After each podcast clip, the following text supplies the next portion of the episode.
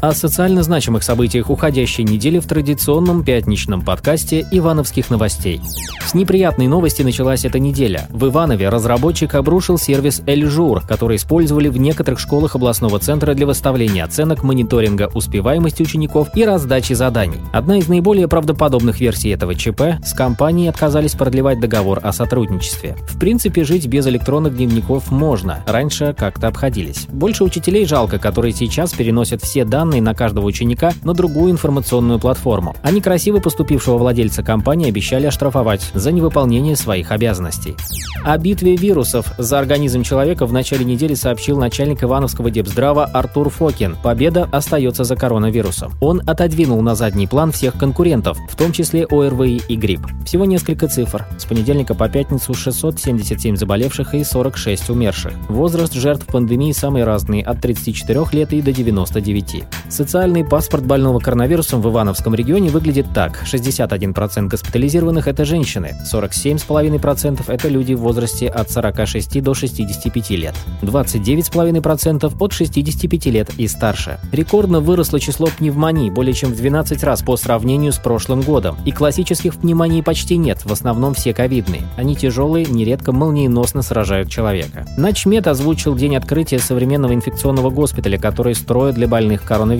Это 31 декабря. Хотя, признался, боится сглазить, ведь неожиданностей на пути к достижению этой цели может быть очень много. Но если все получится, можно считать, что это подарок для региона. А пока такой подмоги в области нет. Лечиться приходится в ковид-стационарах и на дому тем, у кого легкая форма. Ивановские новости выяснили наличие в аптеках специализированных лекарств и антибиотиков и их стоимость. Рекомендуем ознакомиться с нашим мини-расследованием.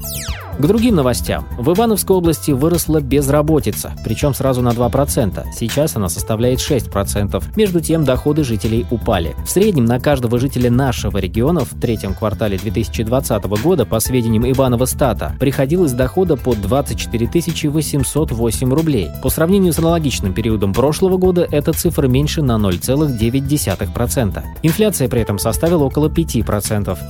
Две трагедии случились на водоемах в Ивановской области. Сначала из полыньи в Ивановском районе извлекли тело 66-летнего рыбака. Мужчина не испугался толщины льда в 2 сантиметра и отправился удить рыбу. В тот же день еще двое рисковых мужчин отправились на снегоходе через Волгу. В Юрьевецком районе они вместе с транспортом провалились под воду. Их тела водолазы нашли только на следующий день. После трагедии в регионе начались массовые рейды ГМС у водоемов. Нарушителям стали выписывать штрафы за выход на лед. Сейчас эта затея официально и документально запрещена. Штрафовать стали сейчас из-за неправильное ношение маски на подбородке или под носом.